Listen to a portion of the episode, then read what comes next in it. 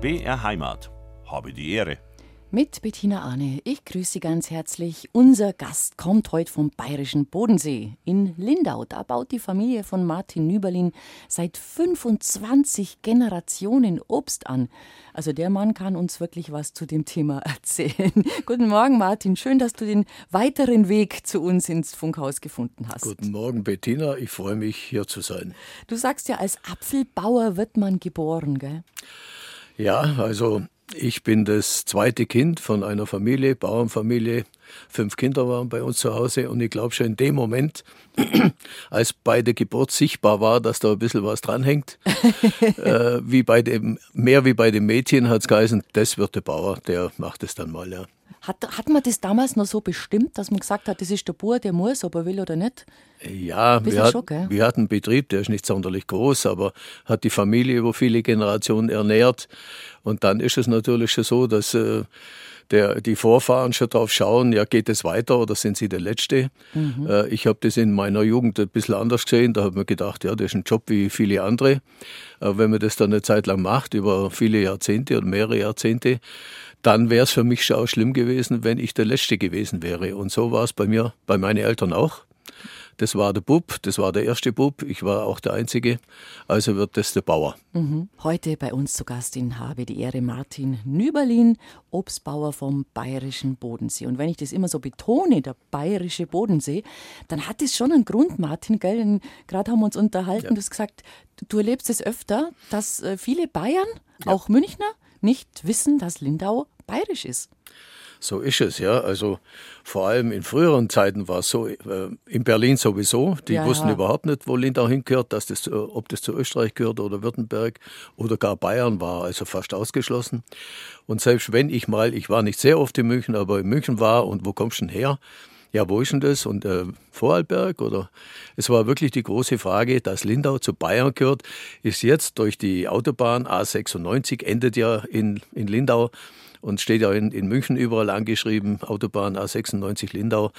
Inzwischen ist es äh, relativ bekannt, dass das bayerische Bodensee in Lindau ist. Ja. Und es sitzt ja auch der bayerische und Löwe. Der bayerische Löwe ist für jeden sichtbar an der schönsten, eine genau. der schönsten Stellen. Absolut. Mit Blick in die Schweiz, Schweizer Berge, Schnee dahinter, wunderbar. Äh, Im Wasser badet man, oben ist der Schnee zu sehen. Und äh, es ist eindeutig, dass es zu Bayern gehört. Und der einzige Leuchtturm, den Bayern zu bieten hat, natürlich Richtig, nebendran. Ja. Ja. Also alles in allem, glaube ich, eine sehr, sehr schöne Gegend. Ich freue mich, dass ich dort äh, leben und arbeiten oh ja. darf. Mhm. Und äh, für mich, äh, ich kann mir kaum was anderes vorstellen, aus dieser schönen Welt äh, für längere Zeit wegzugehen. Selbst kürzere Abreisen äh, fällt mir inzwischen fast schwer. Mhm. Und äh, ich fühle mich wirklich sehr wohl dort. Na, es ist eine, eine wunderschöne Region, eine gottbegnadete. Werden wir vielleicht später noch ein bisschen ausführlicher dazu sprechen.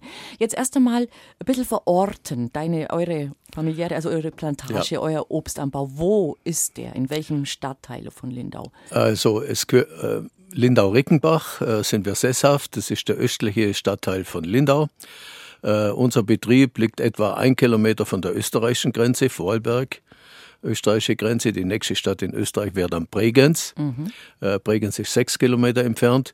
Und äh, zum See, ganz wichtige Entfernung ist etwa, äh, wir haben Grundstücke, die sind 150 Meter vom See entfernt, wo Birnen produziert werden. Und unsere Verkaufsstelle ist vielleicht auch 500 Meter weg vom See und äh, herrlich zu erreichen zu Fuß oder per Fahrrad. Und äh, da ist es wirklich schön zu leben und Die zu arbeiten. Die Verkaufsstelle ist wichtig, da werden wir auch noch drauf zu sprechen kommen. Also du hast schon erzählt, du warst ähm, der Bub bei dein, in deiner Familie, der Erste, der kam, da hat man gesagt, das wird der Bauer, ja. das wird der Obstbauer, der Apfelbauer. Ihr habt es natürlich nicht nur äh, Äpfel. Ja, also vielleicht zur Tradition. Uns gibt es äh, tatsächlich schon sehr lang. Ich hatte mal einen Pfarrer in der Realschule, der hat mir irgendwann de, den Stammbaum vorbeigebracht. Damals war ich 16, 15, 16 Jahre, hat mich gar nicht groß interessiert. Heute ist das etwas anders. Aber er hat einen Stammbaum vorbeigebracht und da war wirklich genau aufgeführt, woher die Familie kommt und die Nachfolgeschaften und so weiter. Und der war aufgezeichnet bis 1520. Wahnsinn. Und dann gibt es ein äh, sehr akkurates äh, Gemälde von einem Maler Rauch aus Wangen. Der hat dann unseren Ortsteil aufgezeichnet 1620 mit dem Ortsteil Rickenbach. Und in Rickenbach waren damals schon sieben äh, Gehöfte mit der Familie Nüberlin äh, ansässig. Mhm. Und daher, die sind ja auch nicht von heute auf morgen aufgebaut worden, sagen wir 13. 13. Jahrhundert, das ist sicher so, dass wir dort begonnen haben. Natürlich nicht in erster Linie mit Obstbau, sondern meine Vorfahren hatten einen breit gefächerten Betrieb, Milchwirtschaft, also da hat man alles gehabt wahrscheinlich. Wir haben im gell? Prinzip alles gehabt, waren mhm. Selbstversorger. Wir hatten äh, Kühe, wir hatten Schweine, wir hatten ein Pferd, äh, wir hatten Hühner natürlich und äh, Hausgarten, Äpfel, Birnen, Erdbeer, Kirschen, Johannisbeer, Himbeer. Äh, Selbstversorgerfamilie natürlich. Und das ging bis 1970, 72. Und dann sind bei uns die Tiere weggekommen. Mhm. Äh, wir haben festgestellt, äh, dass das Klima sehr viel hergibt ja, bezüglich Anbau von Obst. Und dann haben meine Eltern eigentlich äh, gesagt, Milchwirtschaft sind wir viel zu klein. Äh, da bräuchten wir, was weiß ich, 50, 60 Hektar. Das hatten wir nicht. Wir hatten etwa 10 Hektar. Und dann haben wir gesagt, wir müssen das intensivieren. Und Zukunftschance haben wir nur, wenn wir uns spezialisieren. Und das ist bei uns der Obstbau geworden. Ja. 1972 circa. Ja. Mhm. Also doch schon auch wieder eine lange Zeit jetzt. Ja, ist eine lange Zeit, die ich bereits überblicken kann. Ja. Ich bin 53 geboren und dann äh, war natürlich klar, ich sollte Bauer werden. Dann war aber die landwirtschaftliche Situation auch nicht, die wirtschaftliche nicht sehr einfach. Ich weiß noch sehr gut, wir saßen vor dem Fernseher und dann kam ein sogenannter Mansholt-Plan. Das war ein holländischer Agrarminister, der hat gesagt, in Europa haben Betriebe nur Zukunft, die über 60 Hektar sind. Mhm. Wir saßen begossen äh, vor dem Fernseher und haben gesagt, dann gibt es uns sowieso nicht mehr. Und äh, in der Zeit war einfach die Weichenstellung für meine Zukunft auch. Und äh, ich war geplant äh, Schule und dann Lehre und dann mhm. Landwirtschaft, Betrieb. Und dann, muss ich auch, Glückszufall, kam ein Lehrer von mir äh, nach Hause und hat, hat zu meinen Eltern gesagt, schickst den Kerl in eine Schule. Und dann äh, bin ich wenigstens in die Realschule gegangen weil es war wirklich nicht sicher, wie die Zukunft aussehen soll für die nächste Generation. Ich habe dann Realschule gemacht, äh, war ich dann fertig, wusste immer noch nicht, wie die Zukunft äh, mit Betrieb aussieht, weil es wurde auch die Autobahn München-Lindau geplant, die hat unsere Felder durchgeschnitten. Mhm. Damit war die Bewirtschaftung auch schwierig. Es kam dann aber die Flurbereinigung und wir haben uns in der Zeit eigentlich entschieden, wir haben Chance mit Obstbau und haben unsere zerschnittenen Felder äh, nicht verkauft. Und äh, wie Kollegen, die haben den Betrieb dann, viele Kollegen haben den Betrieb aufgegeben, haben irgendwo anders investiert und sind arbeiten gegangen. Äh, bei uns hat es geheißen, der macht jetzt die Ausbildung als Landwirt. Mhm. Ich habe äh, Landbau, Agrarwirtschaft studiert und äh, habe die Ausbildung dann abgeschlossen. Und dann hatten wir die Grundstücke in tollen Obstbaulagen. Mhm. Tolle Obstbaulage. Also das heißt, die Flurbereinigung hat vielleicht nicht überall. Ja. Also es ist ja immer noch umstritten, ob ja. alles gut gelaufen ist damals. Ja. Aber in, für manche Betriebe war es eben gut, für euren zum Beispiel. Ja, die Flurbereinigung war einfach notwendig. Es mhm. nützt ja nichts, wenn Sie ein, ein Feld haben von 300 Meter Länge oder nur 150 Meter in der Mitte durchschnitten und links und rechts haben Sie einen kleinen Teil, ist uninteressant zur Bewirtschaftung. Und äh, die Flurbereinigung ist dann die Institution, wo die, wo die Felder zusammennimmt, bewertet und dann heißt, willst du, willst du verkaufen, willst du aufgeben? Äh, damit wird die Fläche für die Trasse der Autobahn äh, gekauft und frei. Und die, die weitermachen wollten, das waren damals sehr wenige, also in unserem kleinen Ortsteil waren acht Betriebe und zwei davon haben weitergemacht. Und äh, wir hatten dann die Chance, wirklich absolut gute Obstbaulagen in den Hängen, Bodensee zugeneigt, äh, Sonnen zugeneigt äh, zu kriegen.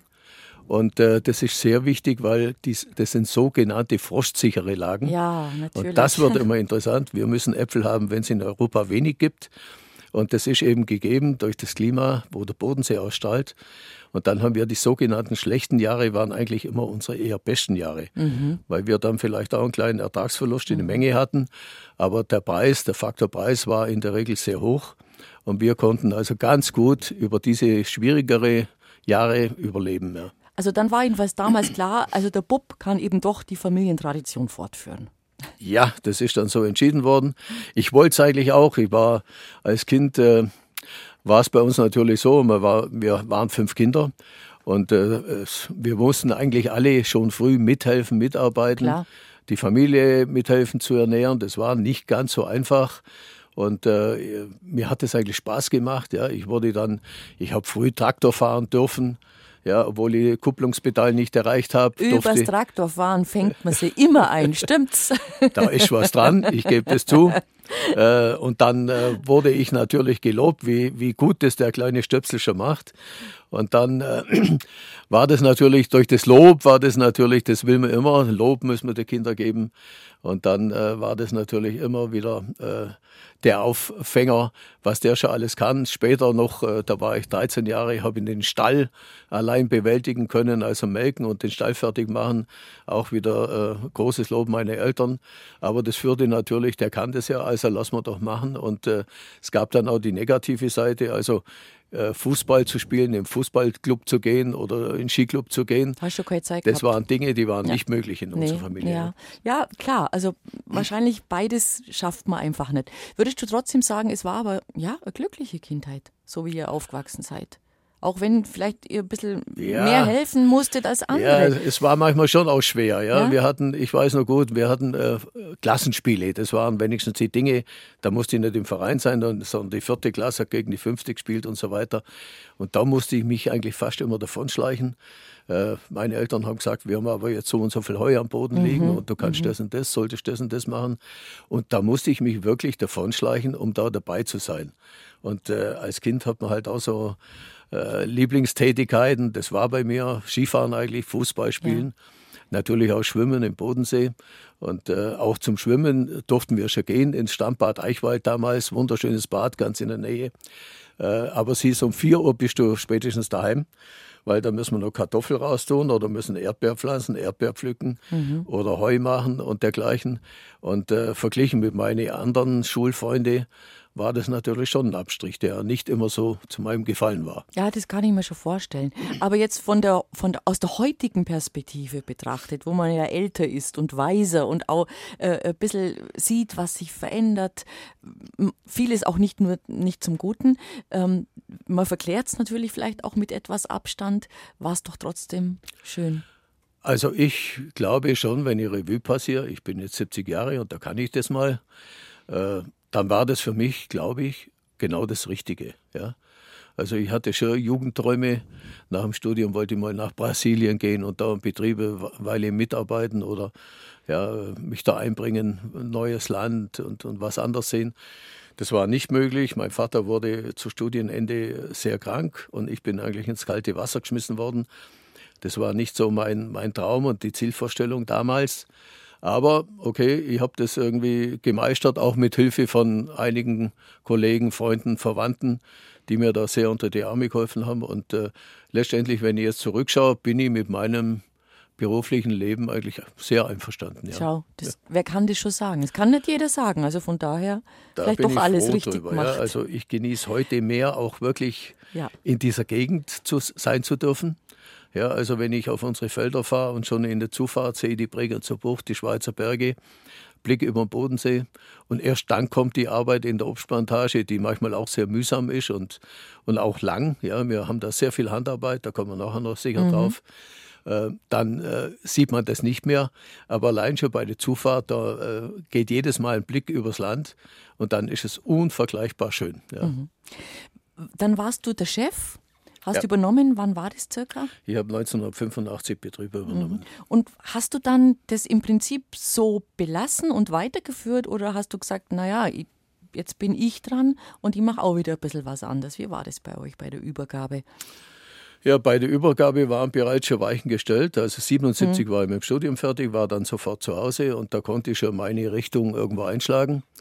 Und dann äh, war einfach äh, eigentlich schon traditionell war für uns, und das ist heute besonders lebenswichtig, äh, die Nähe zu Österreich. Und in Österreich, Vorarlberg, gibt es nicht viele Obstbauern, ganz wenige sogar. Und äh, klimatisch bedingt, auch von der Tradition her. Und wir hatten immer schon relativ viele äh, gute, gute Kundschaft aus Österreich und äh, auch aus der Schweiz. Und das ist fürs Überleben heutzutage sehr notwendig. Das mhm. waren die ersten Richtungen, wo da gestellt worden sind, durch meine Eltern schon, sogar Großeltern. Und äh, dann, äh, die kamen dann Erdbeeren, gab es bei uns äh, wirklich äh, tolle Qualitäten und tolle äh, Mengen und interessante Preise auch für die österreichische Kundschaft. Und damals waren die Grenzen ja noch zu. Und äh, pro Person durften die zum Beispiel über die deutsche-österreichische Grenze höchstens 20 Kilo pro Person Äpfel mitnehmen. Ach, tatsächlich? Ja, und früher war es ja so, Äpfel hat man im Herbst eingekauft, Ja, hat genau. im Winter eingelagert. Die wollten einen Zentner oder zwei mitnehmen, das war nicht möglich. Oder sie mussten ein Auto mit vier Leute belegen, dann hatten sie 80 Kilo. Okay. Und es, es gab schon Veränderungen seit dieser Zeit. Aber tatsächlich, äh, die Anker für die Kundschaft wurden bereits vor vielen, vielen Jahren gelegt. Und das ist heute überlebensnotwendig Voll, für uns. profitiert ja heute nur davon. Ja. ja, klar. Also ich, ich weiß es ja, es war bei, bei, bei meinen Eltern so, wenn die Obst vom Bodensee gekauft haben, die haben immer Obst vom Bodensee gekauft, also wir sind auch damit groß geworden. Da war es allerdings tatsächlich so, da kam immer einer mit einem Lastwagen, Mhm. Ja. so einem kleinen Lastwagen. Ähm, der kam dann in den Ort, der hat halt auch seine Orte abgeklappert Mhm. oder seine Kunden, wo er gewusst hat, da hat er verkauft, da hat er verkauft. Und er kam immer und hat Bestellung aufgenommen. Der hat Okay. gesagt, wir kommen wieder in zwei Wochen, drei Wochen, Ja. was wollten ihr? Und dann hat er ganz gezielt gesagt, die Familie will, keine Ahnung, Genau. 20 Kilo Äpfel und 10 Kartoffel, was sie halt gehabt haben. Und nach zwei Wochen kamen die und haben ausgeliefert. Das war so in den 60er Jahren. Ja, zu Ja, 60er, dieser Zeit 70er. war das, war das so. Äh, mehrerlei Gründe. Äh, erstens waren die Wohnungen im Prinzip größer. Die Häuser hatten noch Keller, die nicht mit der Heizung zu warm waren und das nicht der Hobbyraum ist wie heute oder Lagerraum für Hobbygeräte, sondern da gab es noch einen Keller, wo das Obst äh, wirklich gut gehalten hat. Äh, Dann haben die Leute sich einfach früher, das war traditionell so, sich im Herbst eingedeckt für den, für den Winter. Und heute kriegen sie das ganze Jahr frische Ware, egal in welcher Ecke in Europa fast, ja, äh, aus dem Supermarkt. Und, äh, und man hat auch nicht mehr den Platz in den Wohnungen, man hat die Keller nicht mehr und die Bevorratungsmöglichkeiten, die günstig sind. Offener Keller, offener Boden, Feuchtigkeit im Haus. Und äh, heute ist es fast nicht mehr möglich, also so direkt die Leute zu beliefern mit größeren Mengen. Ja. Ähm, wenn wir schon über das Thema gerade Bevorratung sprechen und man kann jederzeit alles kaufen, wenn ein Kunde einen, einen Apfel im Oktober holt oder wenn einer einen im Februar holt, der will immer dasselbe. Der soll schön ausschauen und nicht schrumpelig sein. Wie macht Ja, sie denn das? ja, das ist, äh, das ist wohl so. Wir sind, äh, die, die Menge wird produziert und äh, das Publikum wird immer heiklicher, sagen wir. Ja. Also ein kleiner Macken und den gibt es halt sehr schnell durch einen kleinen Hagelschlag. Es gibt größere Hagelschläge, da ist alles kaputt, ganz klar. Aber selbst kleinere Hagelschläge wird bei den Sortiermaschinen, die bei den Großhändlern oder Genossenschaft vorhanden sind und wo jeder Apfel drüber läuft, wird sofort aussortiert. Den könnte man nur wunderbar essen, der schmeckt genauso. Hat eine kleine Macke, der geht nicht kaputt wegen dem, aber der geht bereits ins Mostobst und damit für uns äh, natürlich ein, ein totaler Minderwert. Ja. Aber es gibt doch jetzt so eine kleine Gegenbewegung, auch schon seit vielen Jahren, dass es gibt auch zum Beispiel einen Supermarkt, die so dieses krumme Gemüse Genau, extra ja. verkaufen. Das wäre doch eigentlich sicher im Obstbau auch möglich, dass man sagt, also die haben jetzt vielleicht, wie, sie, äh, wie du sagst, ein bisschen Ja. einen Macken, aber dafür äh, sind sie ein bisschen günstiger. Aber wir verkaufen es. richtig. Bei uns in der Apfelproduktion, Birnenproduktion nennt man das die sogenannten Wetteräpfel. Ja? Also die mal so eine, eine Nase dran haben oder eine kleine Berostung. Der schmeckt genauso, ist genauso haltbar. Äh, wunderbar, ich finde es auch sehr sinnvoll, wenn man solche Ware auch nicht, nicht gleich alles zu Saft oder, oder gar wegschmeißt, ja, zu Saft macht in der Regel. Aber in der Folge, wir Bauern sehen es gar nicht so gern, weil wir kriegen dafür im Prinzip kein Geld. Ja. Ah, Also das ist äh, eine Marketinggeschichte der großen Ketten. Wetteräpfel, die kosten dann äh, ein Euro oder weniger und der Produzent kriegt äh, nicht mal 20 Cent. Und dafür können wir nicht produzieren. Also das macht unseren Markt kaputt, ist wirklich sehr kritisch zu sehen, macht unseren Markt kaputt. Und äh, wir können mit solchen Aktionen, nicht mal mit solchen Aktionen, äh, die vielleicht gut gemeint auch noch sind, aber im Wesentlichen Werbeaktion der Ketten, äh, können wir unseren Betrieb nicht aufrechterhalten. Und im Hofladen bei euch? Im Hofladen, äh, unsere Käuferschicht ist eine etwas andere. Äh, ich sehe auch noch eine gewisse Kundentreue. Also äh, es, äh, wir legen großen Wert, dass äh, unsere Leute, also ich oder meine Kinder, Leute vom Betrieb, die die Ware bearbeiten, sich äh, sehr häufig auch im Verkauf da sind. Und da gibt es ein gewisses Vertrauensverhältnis auch. Und wenn wir dann mal Hagelware haben, das kann vorkommen, dann sind die etwas günstiger. Und, äh, aber haben einen Preis, wo dem Verbraucher gerecht wird. Und euch uns auch noch, ja. natürlich. Das muss ja Und auch so da sein, ist ja. tatsächlich niemand beschissen, da ist man gut bedient. Und äh, uns tut es dann in solchen Jahren sehr, sehr gut, wenn wir dann noch einen kostendeckenden Preis dafür kriegen. Ja. Aber jetzt haben wir das Geschrumpel noch nicht gelöst. Wie, wie, wie lagert ihr? Wir lagern, äh, also es gibt ja Sorten, die sind sehr frühreif. Es gibt dann bereits Sommersorten, die werden Ende August, Mitte, Ende August geerntet. Die sollen möglichst schnell gegessen werden. Dann geht es weiter mit den Sorten Elstar Gala, Ende August, Anfang September. Dieses Jahr etwas später. Etwas ja. später heißt normal, so wie es in früheren so Jahren zu meiner war, Jugend genau. üblich war. Dieses Jahr ist wieder ein Extremjahr ins Normale hin. Ja, heißt jetzt auch Extremjahr, aber es ist eigentlich normal. Mhm, mhm. Äh, die ernten wir so am 1. September rum.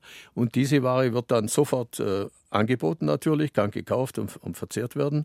Aber diese Ware kommt auch, äh, wenn wir ernten, am gleichen Tag noch in Kühlhäuser.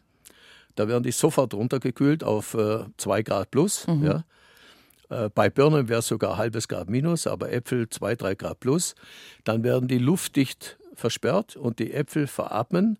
Bei Pflanzen heißt, heißt man das äh, assimilieren, den Sauerstoff weg. Und dann sind die in ganz geringer Sauerstoffkonzentration und das CO2, wo produziert wird, wird rausgefiltert über Aktivkohlefilter und dann haben die optimale Lagerbedingungen. wir können solche Ware, manche Sorten bis zum Jahr, das wollen wir gar nicht, aber manche Sorten könnte man übers Jahr sogar lagern, ohne nennenswerten mhm. Verlust an Aroma, Aussehen, Gewicht und dergleichen. Ja. Mhm. Das ist unsere Gästesendung Habe die Ehre heute mit Martin Nüberlin vom Bayerischen Bodenseeufer im Ortsteil Rickendorf von Lindau. Da baut er und seine Familie seit 25 Generationen Obst an. Wir haben schon ein bisschen was gehört über Probleme im Obstanbau werden wir auch später noch vertiefen. Ich würde gerne von dir hören, lieber Martin, wie so ein Obstbauernjahr im, in groben Zügen abläuft. Also wann fängt die Arbeit im Frühling draußen an und womit? Ja. Also für das Obstjahr ist äh, nicht das Frühjahr schon äh, entscheidende, sondern ganz wichtig schon der Winterschnitt. Also bereits, wenn die letzten Äpfel geerntet sind, dann hat man noch ein bisschen im Herbst, das ist dann Ende Oktober, Anfang November, dann hat man noch ein bisschen Aufräumarbeiten, Maschinenpflegen, äh, einiges, was dringend liegen geblieben ist, zu machen, das zu erledigen.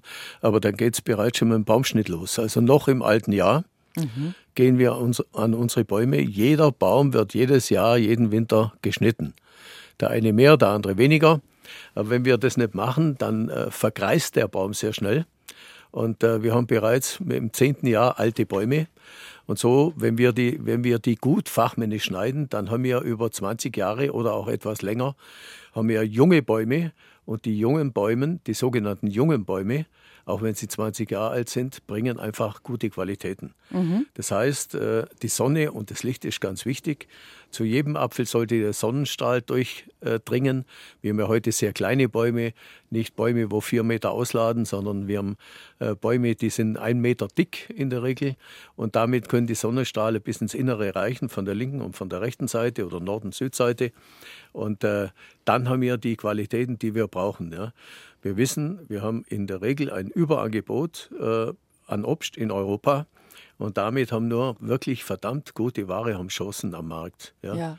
Und äh, da starten wir bereits. Ganz wichtig, der Winterschnitt äh, ist sehr entscheidend für die Qualität im nächsten Herbst. Mhm.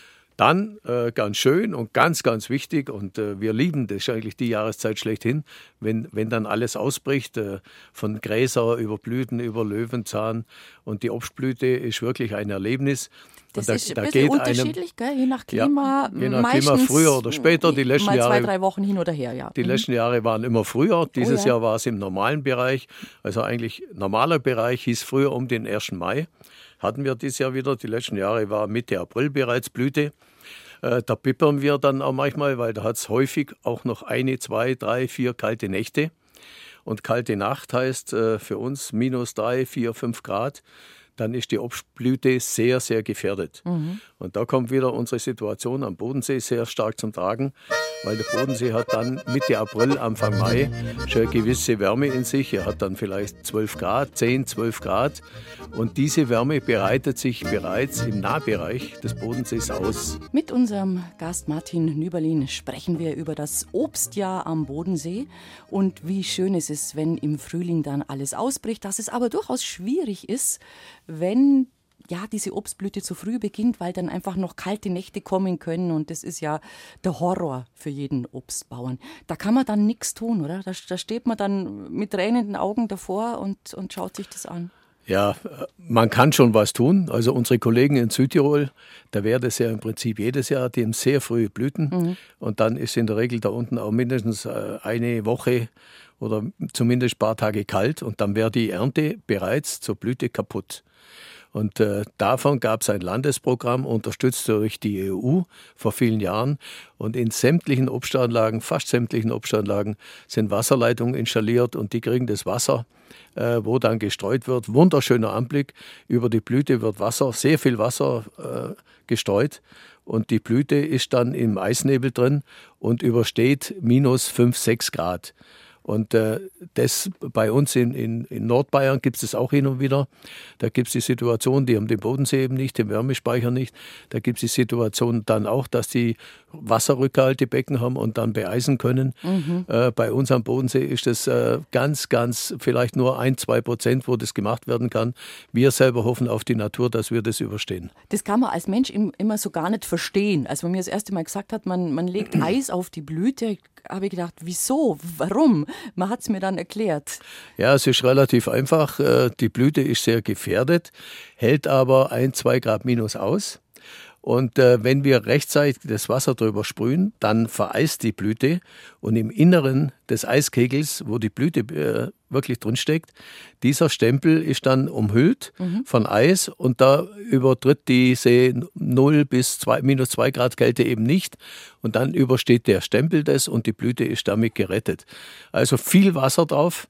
Und dann äh, kann man, da gibt es natürlich auch Obergrenzen, wenn das mal minus 8 oder 10 Grad hat, nützt gar nichts mehr was, aber das hat es in der Regel nicht. Aber bis zu minus 5, 6, 7 Grad kann man die Ernte über Beeisung retten. Also kann man so sagen, Ende April bis, bis, ja, bis nach den Eisheiligen, das ist so die kritische Phase wo ihr sagt, ja, da schlafen wir vielleicht auch gar nicht so gut das es, ein oder andere Mal, gell? Ja, ist richtig. Das ja. ist eine sehr schöne Phase, aber ist auch sehr kritisch und äh, auch nur eine Methode gibt es also bei Kirschenanlagen, die ja meistens räumlich nicht so groß ist. Da gibt es dann Kollegen, die haben so Heizkessel, da sind dann, äh, wird Wärme produziert und, und äh, Nebel produziert und dann kann man auch nochmal zwei, drei, vier Grad abfedern. Mhm. Ist aber sehr kostenaufwendig und sowas geht manchmal über mehrere Tage und dann ist es fast nicht zu schaffen, das zu machen. Mhm. Wir jetzt in unserer Situation ziemlich nah am See, wir erlauben uns das nicht zu machen und hoffen auf die Natur. Mhm. Wie war es heuer?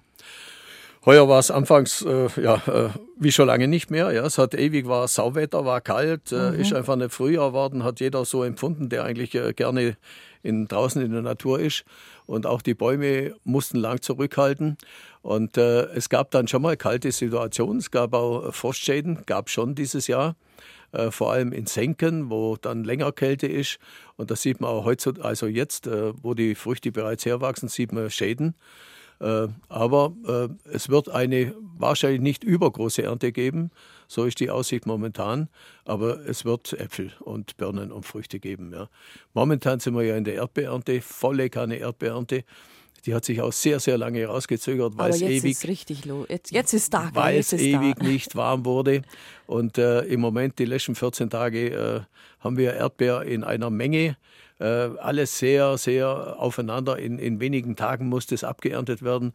Ist kaum zu schaffen, das zu beernten die Leute zu haben, die das, äh, die Arbeit verrichten. Und auch im Verkauf ist so eine kurze Verkaufsphase sehr schwierig. Ja.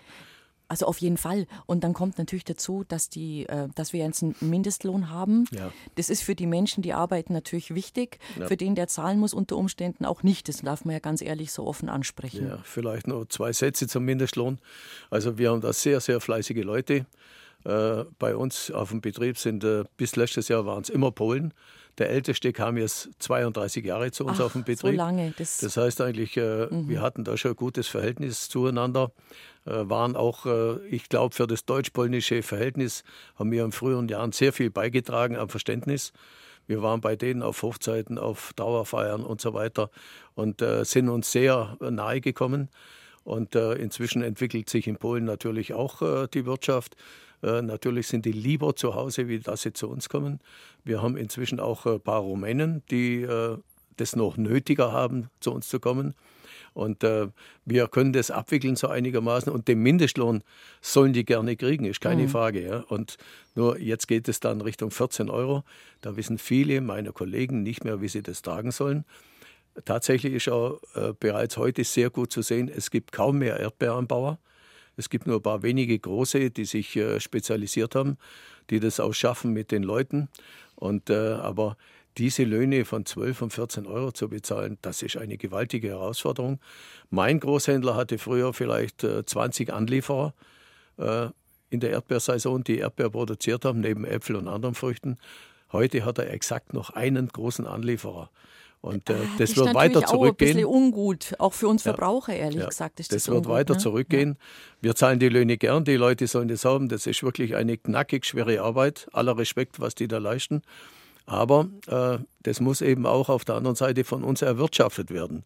Und äh, man jubelt über den erhöhten Mindestlohn, aber man jubelt natürlich nicht, wenn die Ware dann am Markt mehr Geld bringen muss. Muss ja? sie. Aber da muss man da, da aber da geht es doch jetzt wirklich wieder um, um Aufklärung. Aufklärung, Aufklärung, Aufklärung. Ja. Äh, einfach zu sagen, Leute, ähm, also wir haben zum Beispiel letzte Woche einen interessanten Bericht hier gehabt auf Bier Heimat, da ging es um die Frage, warum die halbe Bier, nicht nur in der Münchner Innenstadt, jetzt 6 Euro kostet. Mhm. Und da hat ähm, der, der Verband natürlich, Hotel Gaststättenverband, auch die Wirte, die haben das sehr klar gemacht. Die haben gesagt, schaut's her, wir müssen jetzt mehr zahlen, wir haben mehr Personalkosten. Die, die überhaupt noch in der Branche arbeiten wollen, die muss man entsprechend äh, bezahlen. Ist ja auch richtig ja, so.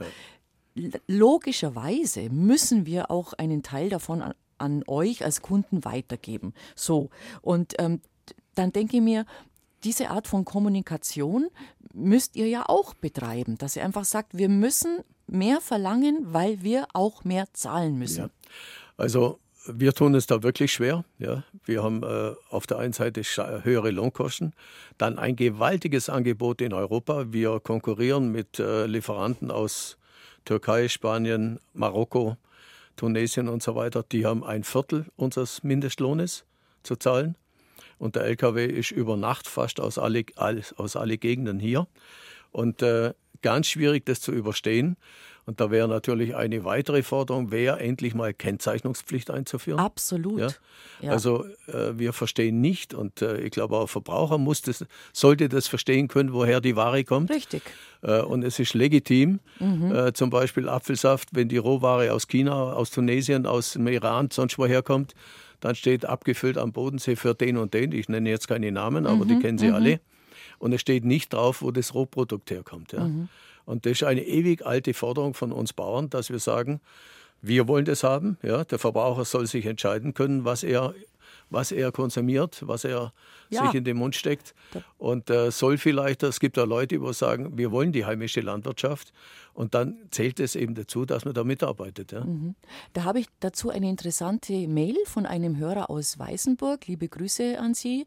Ähm, und er sagt, er würde gerne wissen, er hatte selber schon gesehen, dass in Südtirol LKWs rumfahren mit der Aufschrift Bodenseeobst. Und ob dann da unten Äpfel eingeladen und als Bodenseeobst verkauft werden, kann man vielleicht nicht ausschließen.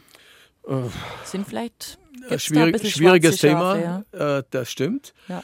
Es gab auch schon Jahre, wo bei uns die Bäume voll waren. In Südtirol nicht so, was normalerweise selten der Fall ist. Und dann wurden da unten Lager äh, gemietet um über den Winter die Äpfel zu versorgen und dann sogar im Frühjahr wieder zu holen oder in Südtirol zu mhm. verkaufen.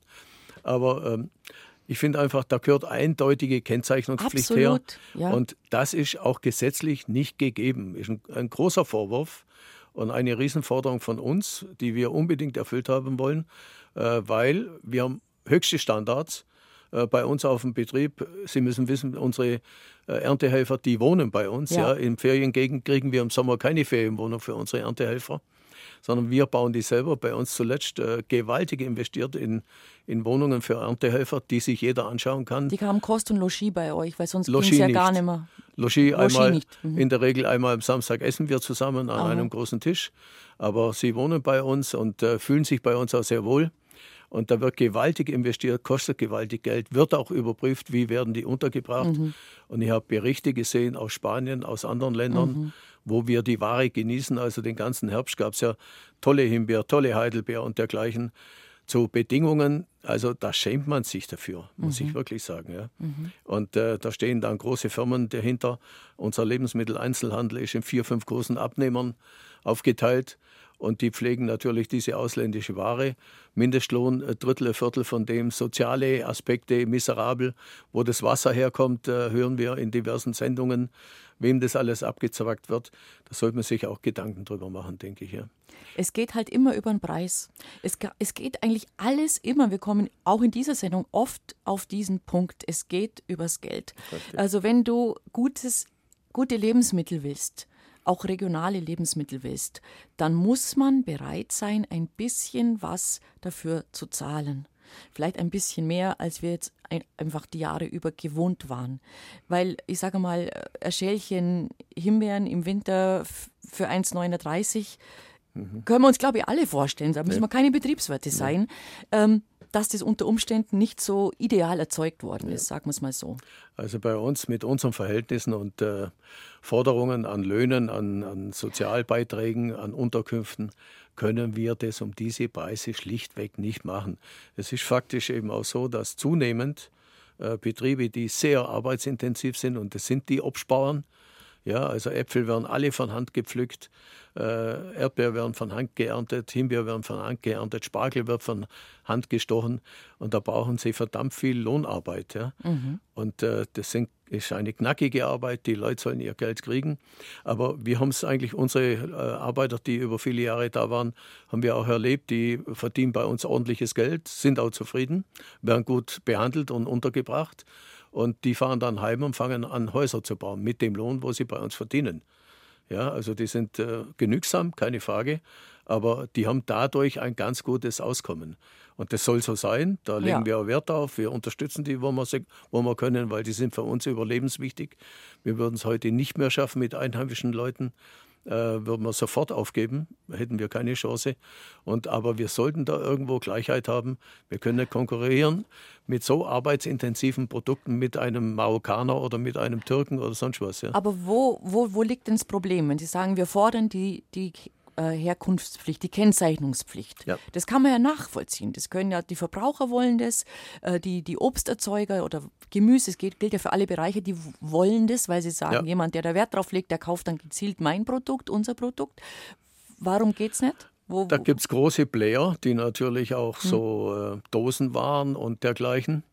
Äh, die sind natürlich nicht erpicht, dass da drauf stehen, steht, äh, unsere Kirschen kommen alle aus Anatolien oder unsere Sauerkirschen kommen daher und unsere Äpfel, der, der Rohsaft kommt aus China oder aus dem Iran. Äh, das ist nicht sehr werbewirksam und die wollen das natürlich verhindern, dass es draufstehen muss. Und das sind sehr gewichtige Leute und äh, die Mehrheit der Bauern äh, kommen da nicht zu Wort oder kaum zu Wort oder werden nicht gehört. Und zur Folge hat es, dass die sogenannte kleinstrukturierte Landwirtschaft bei uns den Bach runtergeht. Ja. Wir haben im Moment ein Riesenproblem, auch äh, zeichnet sich ab, wenn ich unsere äh, Ausbildungszahlen sehe. In Bayern äh, bräuchten wir etwa acht Auszubildende pro Jahrgang, die abschließen, um die Betriebe einigermaßen zu erhalten. Wir haben momentan nicht die Hälfte. Mhm. In Baden-Württemberg, da ist der Obstbau noch äh, mehr beheimatet, die bräuchten 40, 50 Auszubildende und haben fünf. Ja. Wohin das führt, ist ein eindeutiges Zeichen, äh, dass es so nicht weitergehen kann und rührt natürlich daher, in den Familienbetrieben wird natürlich besprochen, wie die Situation ja, ist, klar. die wirtschaftliche Situation. Das wird bei euch auch nicht anders sein. Dass wir vom Image her mhm. eigentlich immer diese äh, schlechtes äh, Image kriegen und was wir alles zerstören. Äh, Beispiel ist aber jetzt speziell unser Betrieb, ja, wenn wir seit dem 13. Jahrhundert auf dem gleichen Boden wirtschaften, dann habe ich wirklich äh, das absolute Wollen und Tun, dass das nur die einige, viele Generationen so weitergeht, dass wir den, den Boden gesund erhalten und auch unsere Umwelt gesund erhalten und auch pflegen. Und schauen Sie mal das ganze Allgäu an. Wenn wir die kleinstrukturierte Landwirtschaft nicht mehr hätten, wie würde das ausschauen? Ja? Wir fühlen da alle äh, unsere Wochenende und äh, Ferien, fühlen wir uns sauwohl, wenn das, wenn das abgeweidet ist, wenn da ein paar Rindviecher rumlaufen. Und äh, in der großen Landwirtschaftspolitik äh, gestaltet von jemand, der keine Ahnung hat davon. Da rennen Sie bei uns offene Türen ein. Das ist eines unserer Lieblingsthemen. Wir ja. berichten sehr, sehr viel auf BR Heimat drüber. Ich habe jetzt in zwei Tagen am Mittwoch, Vormittag, da freue ich mich auch schon, die in Anführungszeichen neue Landesbäuerin, die Frau Singer, zu mhm. Gast. Die ist jetzt seit 2022 im Amt ja. und das ist auch ihr großes Thema. Richtig. Die Wertschätzung der kleinbäuerlichen Strukturen ja. in der Landwirtschaft und was die Landwirte für, für uns tun. Jeder, der sich damit beschäftigen will mhm. und ein bisschen offen ist, der weiß es. Ja. Aber man muss eben die Menschen auch dahin bringen, dass sie sagen, es muss uns im Geldbeutel auch ein bisschen was wert sein. Wir unterstützen das ja. beim Einkauf. Wir Bin machen das. Sehr, sehr froh. Ja. Also es ist wirklich dramatisch, wenn ich mich umschaue. Mhm. Wir hätten so viele junge Nachfolger, die eigentlich auch äh, gern Traktor gefahren sind und so, so reingewachsen sind. Spur, ja. Äh, ich kriege das mit nacheinander, wie die mhm. Alte sagen, aber den Job machst du nicht mehr. Ja? Mhm. Und äh, ich selber, ich habe vor zwei Jahren Betrieb übergeben an meine Kinder, die die Ausbildung auch gemacht haben. Aber wenn wir reiner Produktionsbetrieb werden für egal Großhandel oder Genossenschaft, dann hätten meine Kinder keine Chance, in dem Beruf zu überleben. Ja? Wir haben eine Direktvermarktung, die funktioniert. Wir haben eine gute Verkaufsstelle an guter, gut gelegener Stelle. Das funktioniert. Aber ich habe viele Kollegen, die fleißig sind, die schlau sind, die eigentlich alles mitbringen, ja, die klimatisch auch noch bevorzugt sind. Ja. Wir sind es am Bodensee, wir haben noch die nötigen Regenmengen. Ja. Äh, eigentlich äh, vieles gegeben und wo die Alten aber dennoch sagen, du, du hast keine Chance, vergiss es, äh, tu dir das nicht an. Ja. Und äh, das ist Verantwortung für die Eltern, denen Kinder sowas zu übergeben. Mhm. Und äh, da scheiden viele aus momentan. Das wird ganz dramatisch in nächster Zeit. Bestärkt auch jetzt in, eigentlich äh, ursprünglich durch den Ukraine-Krieg. In Europa werden 12 Millionen Tonnen Äpfel produziert im Jahr in etwa. Allein 5 Millionen Tonnen in Polen. Und Polen, die Produktion ist ausgerichtet worden und auch äh, subventioniert worden Richtung Russland. Die, waren, der die haben früher nach Osten verkauft. Das hat funktioniert. Und jetzt äh, verkaufen sie Jetzt ist die Grenze Klar. zu nach Russland und jetzt ist diese, diese 5 Millionen sind für den zusätzlich für den westlichen Markt die, ja, und der schluckt es nicht mehr. Oder nee. schluckt es unter dermaßen miserablen, schlechten Preisen, wo uns ein Überleben nicht mehr erlaubt. Ja. Wir kriegen momentan so über den Schnitt. Etwa die Hälfte der Produktionskosten wird am Großhandel ausbezahlt. Ja? Mhm. Und äh, das halten Bauer mal durch, muss er durchhalten, ein, zwei Saisonen. Äh, da ist meistens Kapital in, in Liegenschaften oder in Grundstücken und der, dergleichen da. Aber wir erleben, dass die Banken äh, die Riegel langsam zumachen und sagen, keine Chance, du, es gibt nichts mehr. Mhm. Und äh, es sieht da sehr, sehr dünnst aus. Ich gehöre nicht zu den Schwarzsehern, äh, ganz gewiss nicht. Ich habe da immer Optimismus, habe Freude am, äh, am, Beruf, glaube, dass wir ein tolles Produkt haben. Und aber äh, im Moment äh, haben die Oberhand, die, die schwarz sind. Ne? Mhm. Schade. Also, aber wie gesagt, es ist ja auch unser Beruf hier, unser Job hier, dass wir nicht heile Welt verbreiten, wo keine heile Welt mehr ist, sondern dass wir wirklich auch auf die Schwierigkeiten hinweisen. Wir unterhalten uns gleich weiter. Vielen Dank auch für diese Offenheit.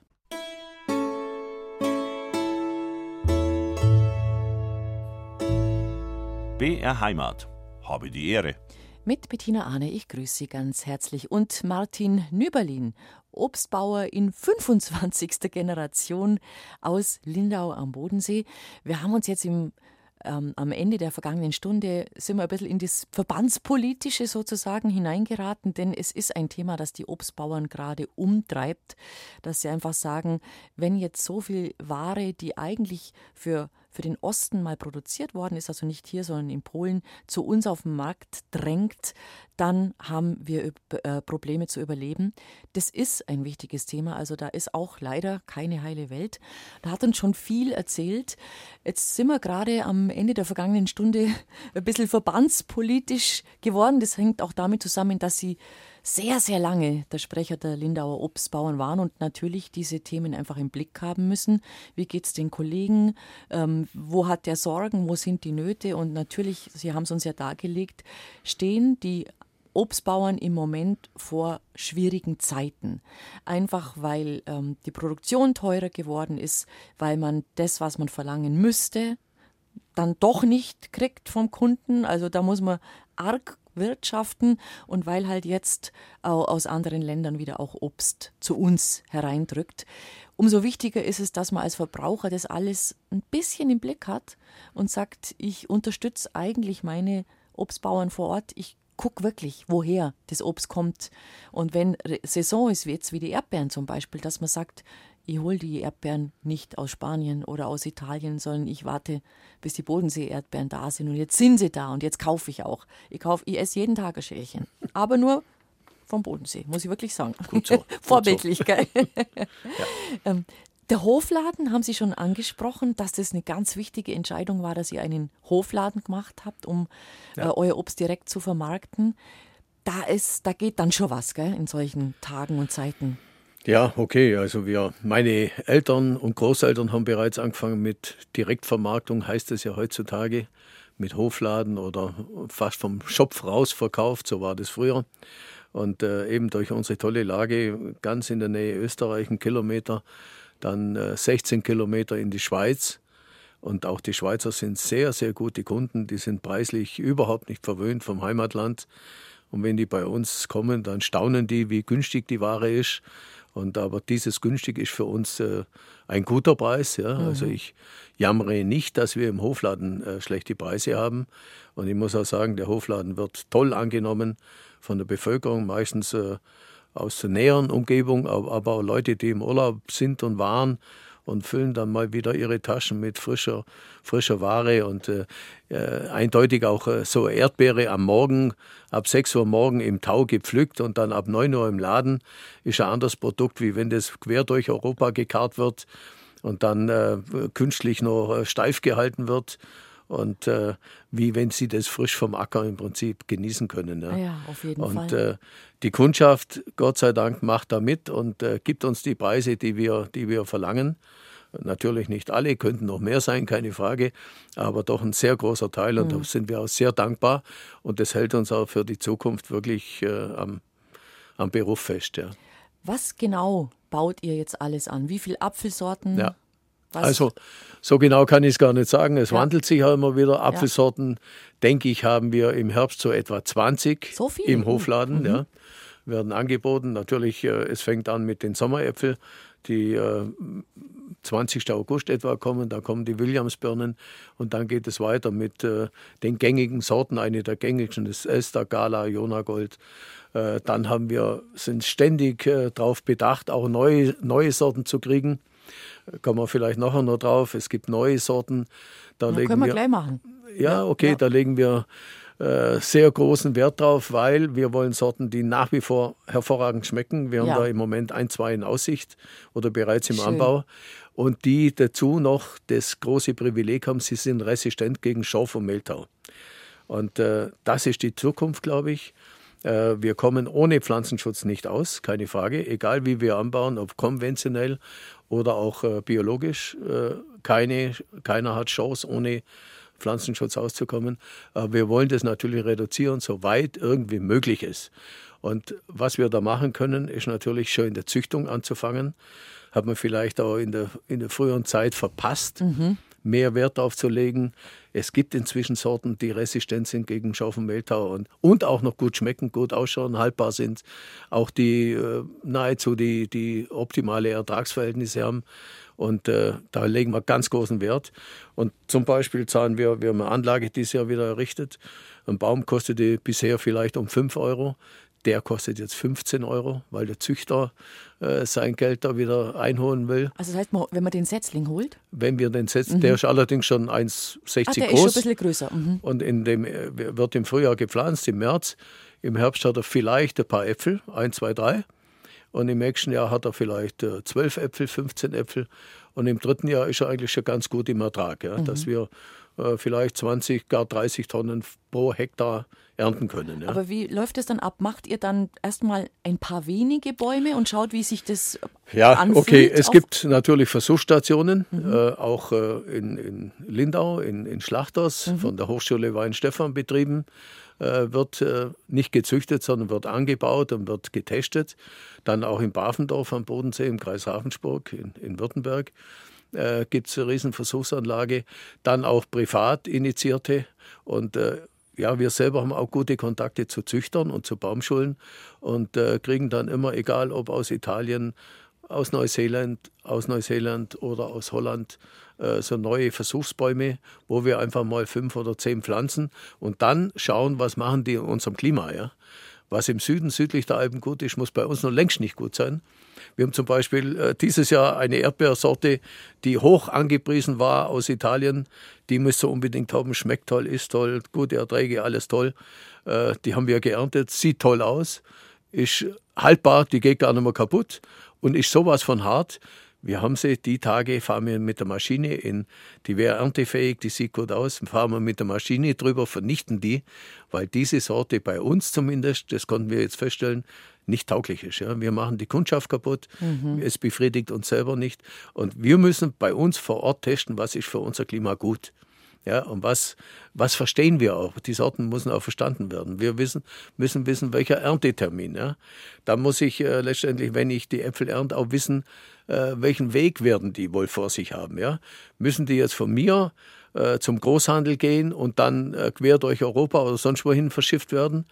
oder gefahren werden? Oder sind die bei uns im Lager? Wir haben jederzeit Zugriff, kommen vom Lager raus, werden in der gleichen Woche werden dem Kunden angeboten und die nächsten drei Wochen auch verköstigt.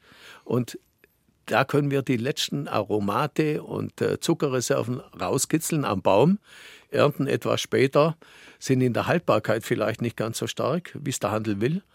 Aber wir haben natürlich gewaltige Aroma- und, und äh, Esseigenschaften. Das heißt, je länger der Apfel am Baum bleiben kann, ja. umso intensiver wird er schmecken. Richtig. Da gibt es allerdings dann auch eine Grenze, das, die kann man sehr leicht überschreiten. Den, hängt, den lässt man zu lang hängen, schmeckt wunderbar, ist aber hat keine Haltbarkeit mehr. Mhm. Und äh, das muss man eben, äh, viel Erfahrung, auch Beratung und das muss man am besten eigene Erfahrung auf seinem Standort wissen. Wann habe ich den optimalen Erntezeitpunkt für den Weg des Apfels, der bei mir vorgesehen ist? Ja. Also ich sehe schon, langweilig wird es euch nicht. es ist immer in Bewegung, das ja. ganze Geschäft. Ja. Also welche Sorten sind jetzt zum Beispiel gar nicht mehr so gefragt, auf die man vielleicht noch vor 20 Jahren wirklich gesetzt hat? Also gar nicht mehr, mehr gefragt ist, ist die Sorte Jonathan ganz wenig gefragt, äh, manchmal wieder, wieder etwas mehr, ist die alte Sorte Golden Delicious. Äh, ist eine alte Sorte, ja, die gibt es seit über 100 Jahren, wird immer so als moderne Plastiksorte beschrieben. Äh, Fakt ist aber auch, der Golden Delicious ist von Haus aus kein schlechter Apfel. Er wurde nur in den letzten Jahren, für meine Begriffe, viel zu früh geerntet. Mhm. Der hat dann den grünen Touch und er heißt Golden Delicious. Und wenn der gelb-gold ist, ist das ein Geschmacksgenuss. Das behaupte ich heute noch. Aber er spielt im Prinzip äh, keine große Rolle mehr. Neuerdings haben wir Sorten Fuji, Gala, Braeburn. Äh, ah, ich könnte unzählige aufzählen. Und die ganz neuen äh, Natura, im Bioanbau heißt sie Natura, im konventionellen ist die gleiche Sorte, heißt Magic Star. Das ist die resistente, wo ich erzählt habe davor. Mhm. Dann eine neue Sorte heißt Wort Winning, unmöglicher Name finde ich, aber gewaltig gut, hat uns letzten Herbst auch richtig viele neue Kunden in den Laden getrieben. Gott sei Dank, wir hatten Zulauf und ein gutes Geschäft letzten Herbst. Dann haben wir uns eigentlich gefragt, was, ja, ist, an, was ist anders? Was, es gibt viele Kunden, die ja. diese alten Sorten wirklich suchen. Ja. Also ja, also nicht Auch, was viele, aber es gibt Kunden, die die alten Sorten suchen. Wir haben immer noch äh, Boskop zum Beispiel, ältere Leute und zum Kochen gibt es nach wie vor kaum was Besseres. Und äh, wir haben eben die breite Vielfalt ja, die wir anbieten. Und das kann eigentlich nur ein, ein Fachgeschäft haben oder ein Produzent wie wir, hm wo auch der Verkauf entsprechend ist. Ja. Es nützt nichts, wenn ich 20 Sorten da habe, wenig Abfluss, dann stehen die auch bei uns so lange im Laden. Ne? Mhm. Sondern es muss einfach äh, sehr viel eingekauft werden, dass immer wieder frische Ware aus dem entsprechenden Lager nachkommt und dass die Ware immer voll knackig, saftig und äh, aromatisch ist. Was macht denn der Obstbauer jetzt im Sommer? Gut, jetzt ist gerade Erdbeerernte. Und bei der Äpfel schaut sie denen beim Wachsen zu, gell? Auch, wir schauen denen auch beim Wachsen zu. Momentan sind wir sehr, sehr beschäftigt mit der Erdbeeren, keine Frage. Klar. Aber auch äh, die Äpfel ist ja, eins, ist ja unser wichtigstes Produkt. Auch Birne ist wichtig. Also in unserem Bereich äh, zur Größenordnung, wir haben gute 20 Hektar. Davon sind äh, etwa 15 Hektar Äpfel, 5 Hektar Birnen.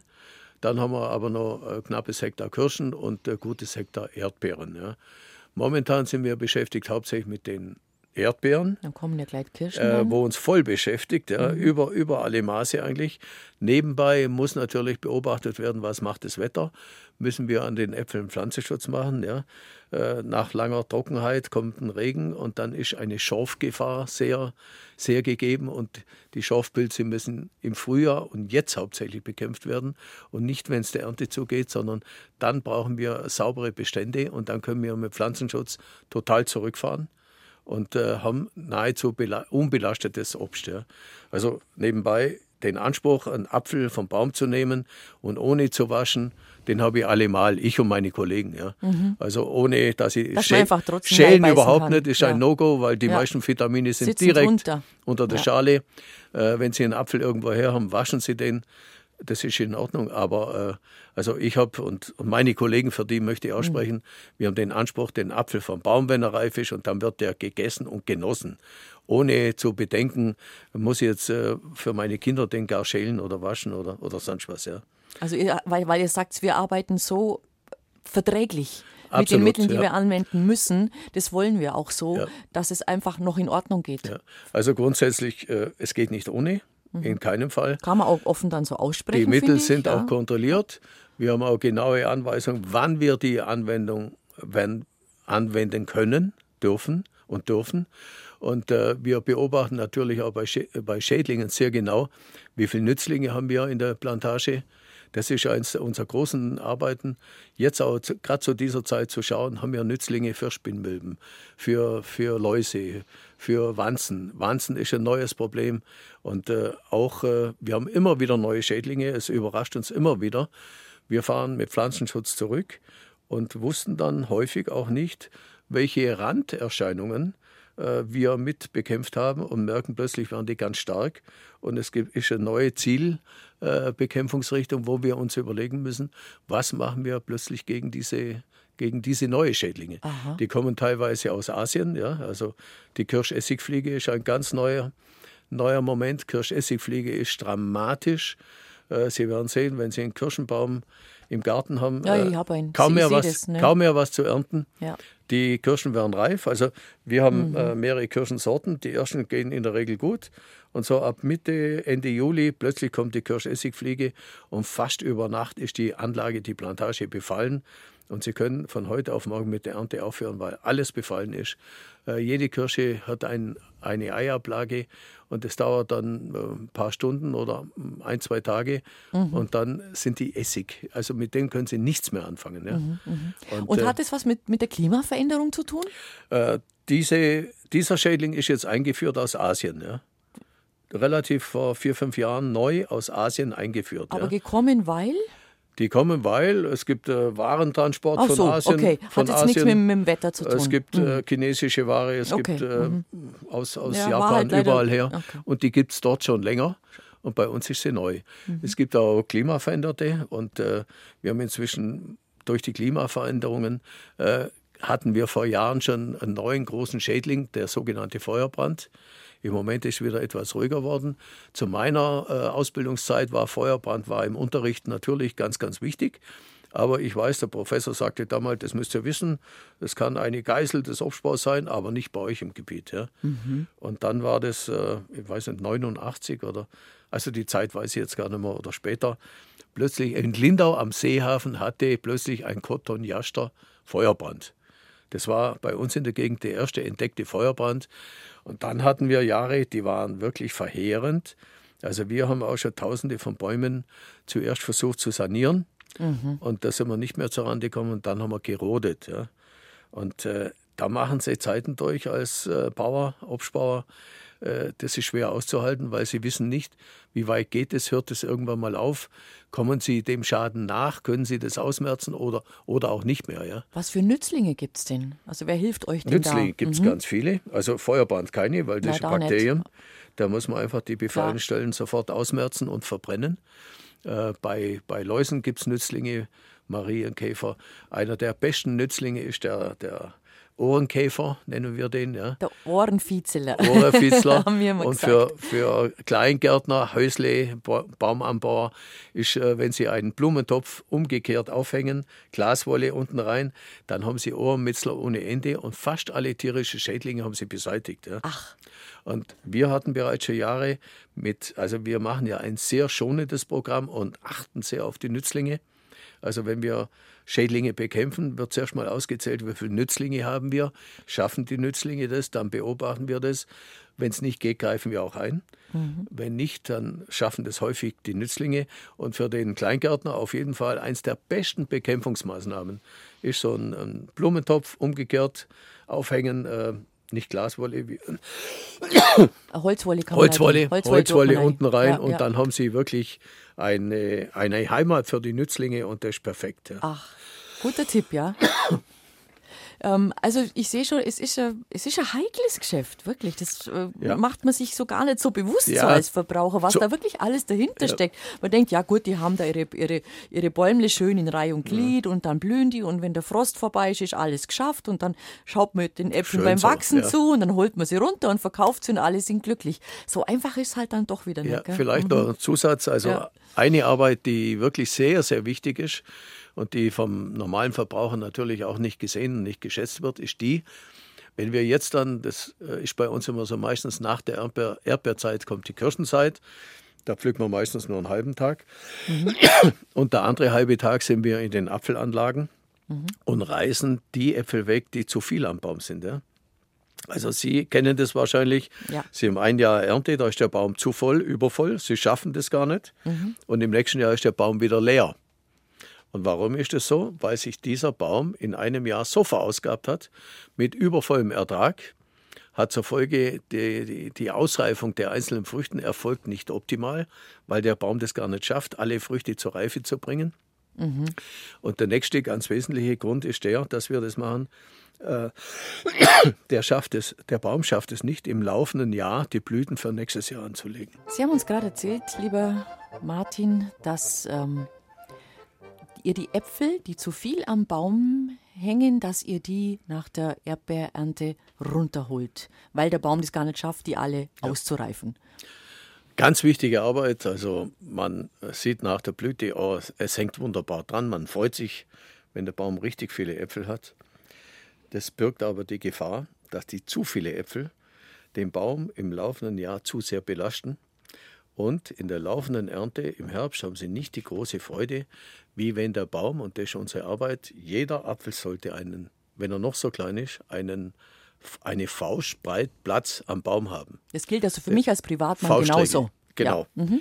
Äh, für uns ist ja ganz wichtig, dass wir den Markt nicht nur ein Jahr beliefern und dann nächstes Jahr keine Ernte ja, haben, eben. sondern wir müssen jedes Jahr sollten wir den Markt beliefern können.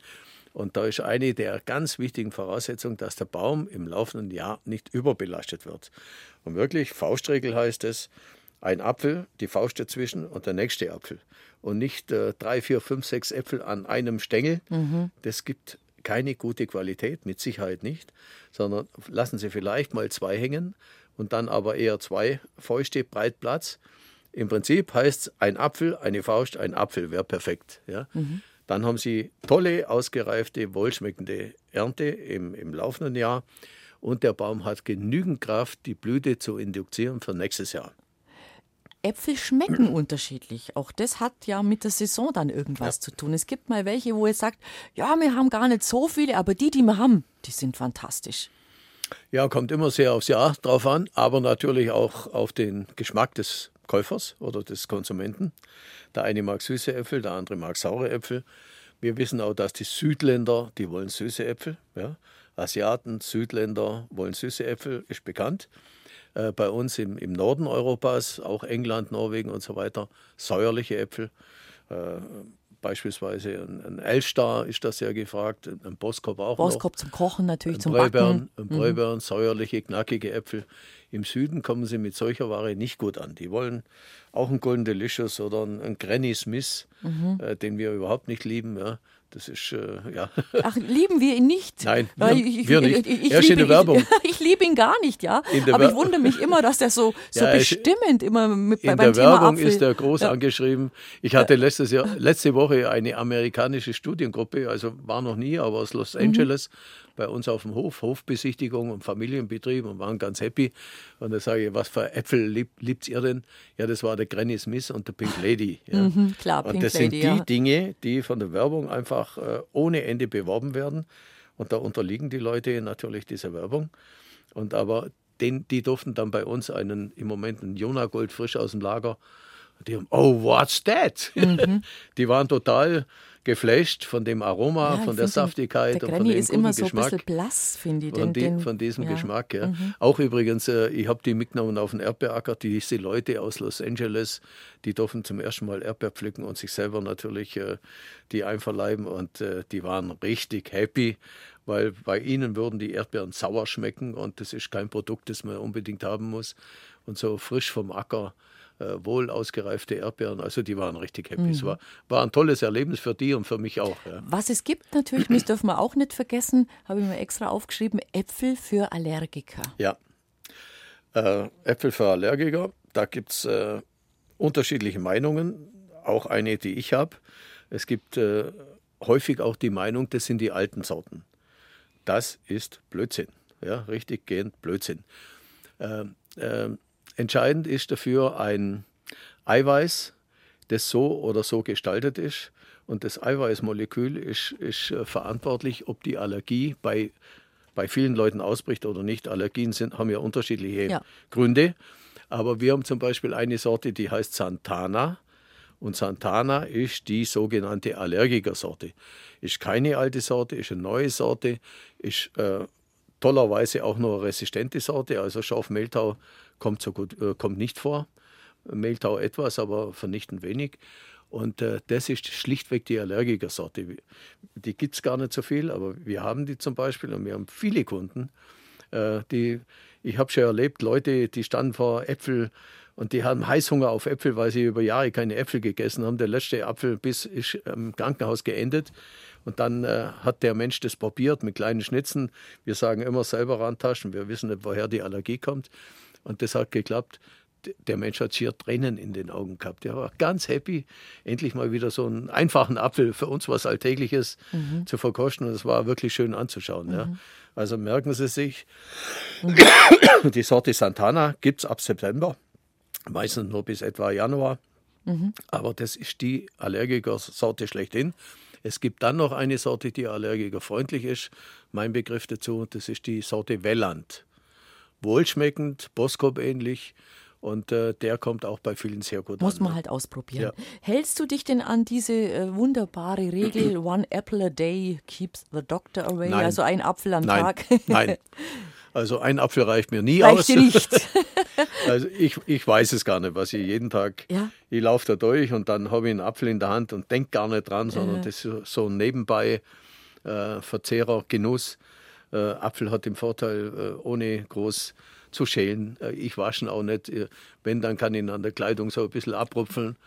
Und dann, und dann ist er schon im Mund verschwunden, teilweise sogar bis auf den Stiel. Das ist jedermanns eigene Sache, ob das Kernhaus jetzt genussbar ist, genießbar ist oder nicht. Gesund wäre es auf jeden Fall, muss ja, man sagen. gesund wäre es. Mhm. Auf jeden Fall bitte nicht schälen und sie tun sich was Gutes. Und wir haben genügend Leute, ja, die sagen, wenn ich keine Äpfel habe, bin ich, bin ich nahezu krank. Mhm. Ja. Also man, es kann zur Gewohnheit werden. Ja, ja. Man tut sich Gutes, es ja. ist gesund, Antioxidantien, äh, okay, Krebsvorsorge und so weiter. Ich will mich da jetzt nicht weit rauslehnen. Ähm, Vitaminversorgung und so weiter. Und das geht ganz nebenbei, ohne dass Sie in die, gute die Pillen, gute die Pillen Verdauung, schlucken. Gute Verdauung, Verdauung Wohlbefinden. Wohlbefinden. Ja. Und äh, ist einfach ein Snack für nebenbei, ohne mhm. dass Sie was auspacken und, und verräumen müssen wollte ich äh, auspacken, war jetzt so ein Schlagwort. Ich werde hier wahnsinnig, wenn ich inzwischen sehe, wie die unsere Ware, äh, wie die Äpfel verpackt werden müssen sollen. Wie jede Firma ihr eigenes Logo nur draufklebt auf dem Apfel und dann vier Äpfel in einem äh, Container drin mit Plastik überzogen. Das muss nicht sein. Das tut weh, es kostet mhm. so viel Geld, es belastet die Umwelt. Mhm. Es ist auch so, wenn früher ein, ein LKW von Bodensee, von Lindau nach München oder egal nach Frankfurt, Hamburg, Berlin oder gefahren ist, na, der 20 Tonnen Ware dabei gehabt, ja, 20 Tonnen Äpfel. Heute fahrt er mit 8 Tonnen Äpfel und der Rest ist Verpackungsvolumen. Ne? Mm. Und das geht natürlich mm. auf die Kosten. Ja. Mm äh, auch das, das, das muss man sich mal Geld, bewusst machen, Umwelt. wenn man einkaufen geht. Gell? Wie, bitte, was, bitte. Ja, bitte. Mhm.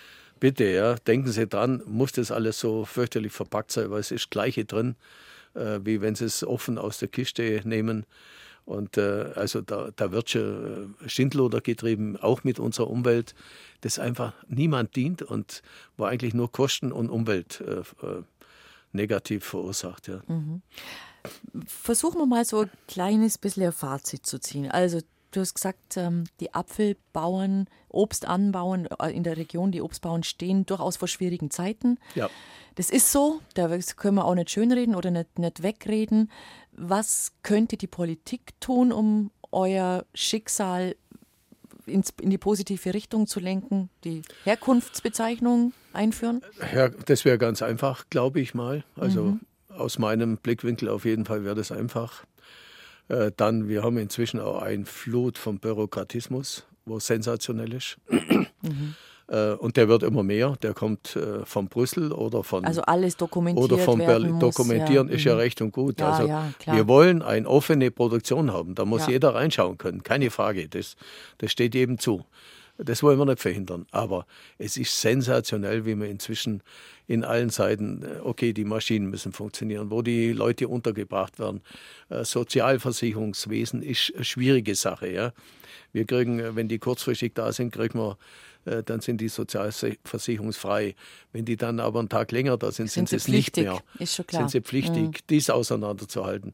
Was wir inzwischen Büroarbeit leisten müssen. Und damit sind wir eigentlich nicht sehr produktiv. Ja. Mhm. Das, das, passt auf keine mhm. Kuhhaut mehr. Ja. Mhm. Was, macht der, was, was kann der Verbraucher tun, ohne außer zu sagen, ich achte auf das Obst, das ich kaufe, wo ich es kaufe und ja. wo es herkommt?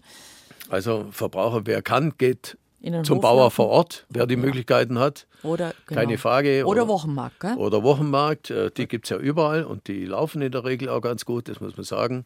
Äh, und ansonsten ich denke schon, schauen auf das, dass es heimische Ware ist. Ja. Heimisch heißt zumindest deutsch, sage ich jetzt mal, oder, oder aus dem ganzen Namen. Ja, es sollte schon eher geht. vielleicht näher sein, dass wir nicht die Spritkosten ja, haben. Und ja. man muss jetzt ja nicht und quer durchs Land fahren, alles wenn, immer. Mhm. Wenn ich sehe, jetzt kommt dann die Kirschenzeit und äh, größte Kirschenanbau ist die Türkei äh, mit welchen Voraussetzungen die da äh, unsere Ware beliefert. Also wir haben die auch schon kontrollieren lassen bezüglich Rückständen. Vielleicht interessiert das mal jemand, der nicht nur den Preis, sondern da waren Rückstände drauf, die sind bei uns seit Jahrzehnten verboten. Ja. Und es ist tatsächlich nur rechtsmäßig die Ware, die mit verbotenem Mittel behandelt worden ist in der Türkei, bei uns einzuführen. Ja. Mhm. Da spricht kein Gesetz, da spricht auch, ja? kein mhm. Gesetz dagegen. Ja? Mhm. Und das müsste eigentlich jeden interessieren, jeden Verbraucher interessieren. Will ich das haben? Ja.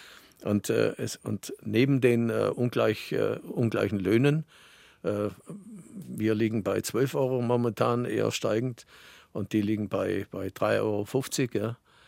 Und, da, und äh, Kirsche, äh, Kilo Kirschen ernten ist überall Arbeit und kostet Zeit. Und ja, wenn, wenn man nur auf, auf, auf einen Euro schaut, dann führt das ins Verderben für uns, ja, keine mhm. Frage. Ja. Mhm. Wobei wir dann immer noch den Vorteil der Frische haben, ja, der, da sind wir unschlagbar, ja. ja. Gott sei Dank. Gell? Aber ja. bei Äpfel schon wieder spielt das nicht die ja. große Rolle. Äpfel, wenn die eine Woche länger lagern, äh, ist das auch kein Problem. Wobei ich will da noch einem begegnen.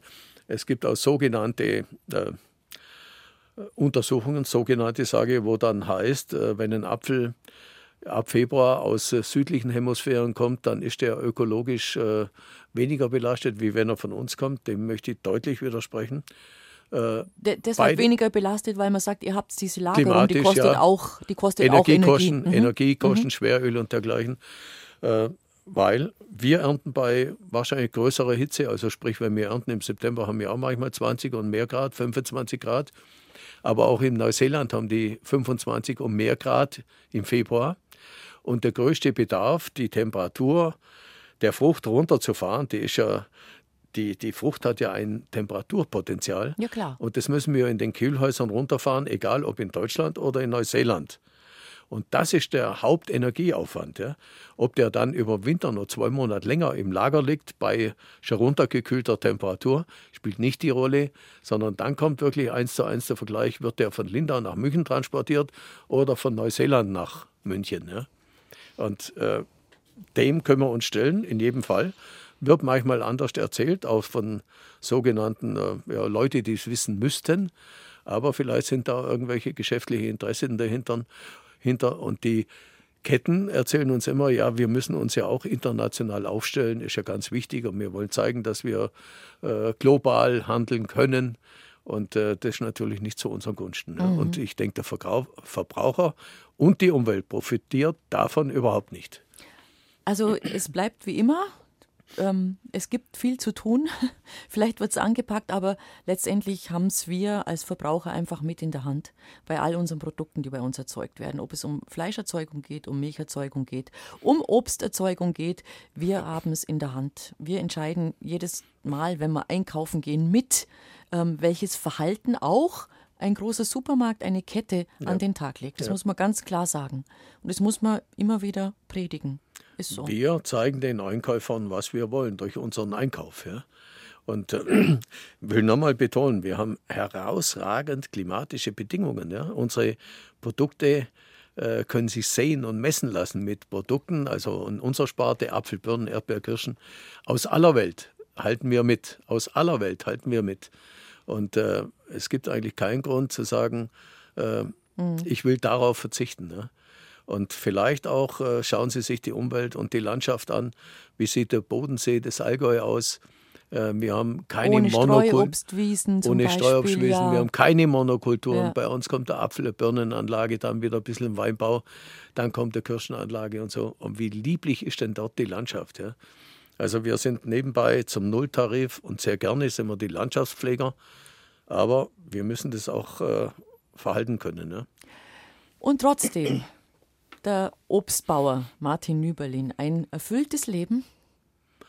Würde ich sagen, ja. ja wenn schon, man mit 70, mit 70 darf man mal ein bisschen Wenn man mit 70 das geschafft hat, so einen Betrieb durch äh, auch Höhen und Tiefen durchzubringen, äh, wenn ich geschafft habe, meine Kinder dafür Interesse zu wecken, das weiterzumachen.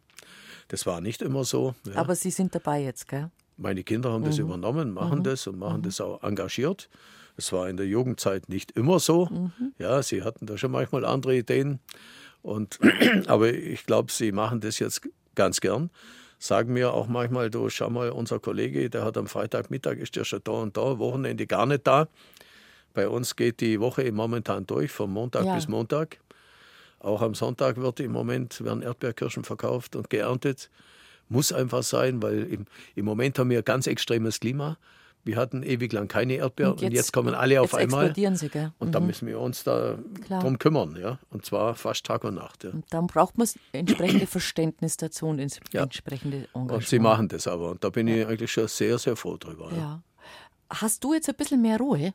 Weil du ja. sagst, ja, weil die Kinder jetzt übernommen haben, ja. ja also Gönnst du dir auch. Bei mir heißt es dann wieder, du könntest du mal. Und, äh, also, er muss schon nur helfen, gell? Ich, ich kann dann in der Regel, ich will das ja, ich, ich äh, wenn man Aufsparer ist, dann ist mir das nicht bis zur Pensionierung, sondern das ist mir dann ein Leben lang.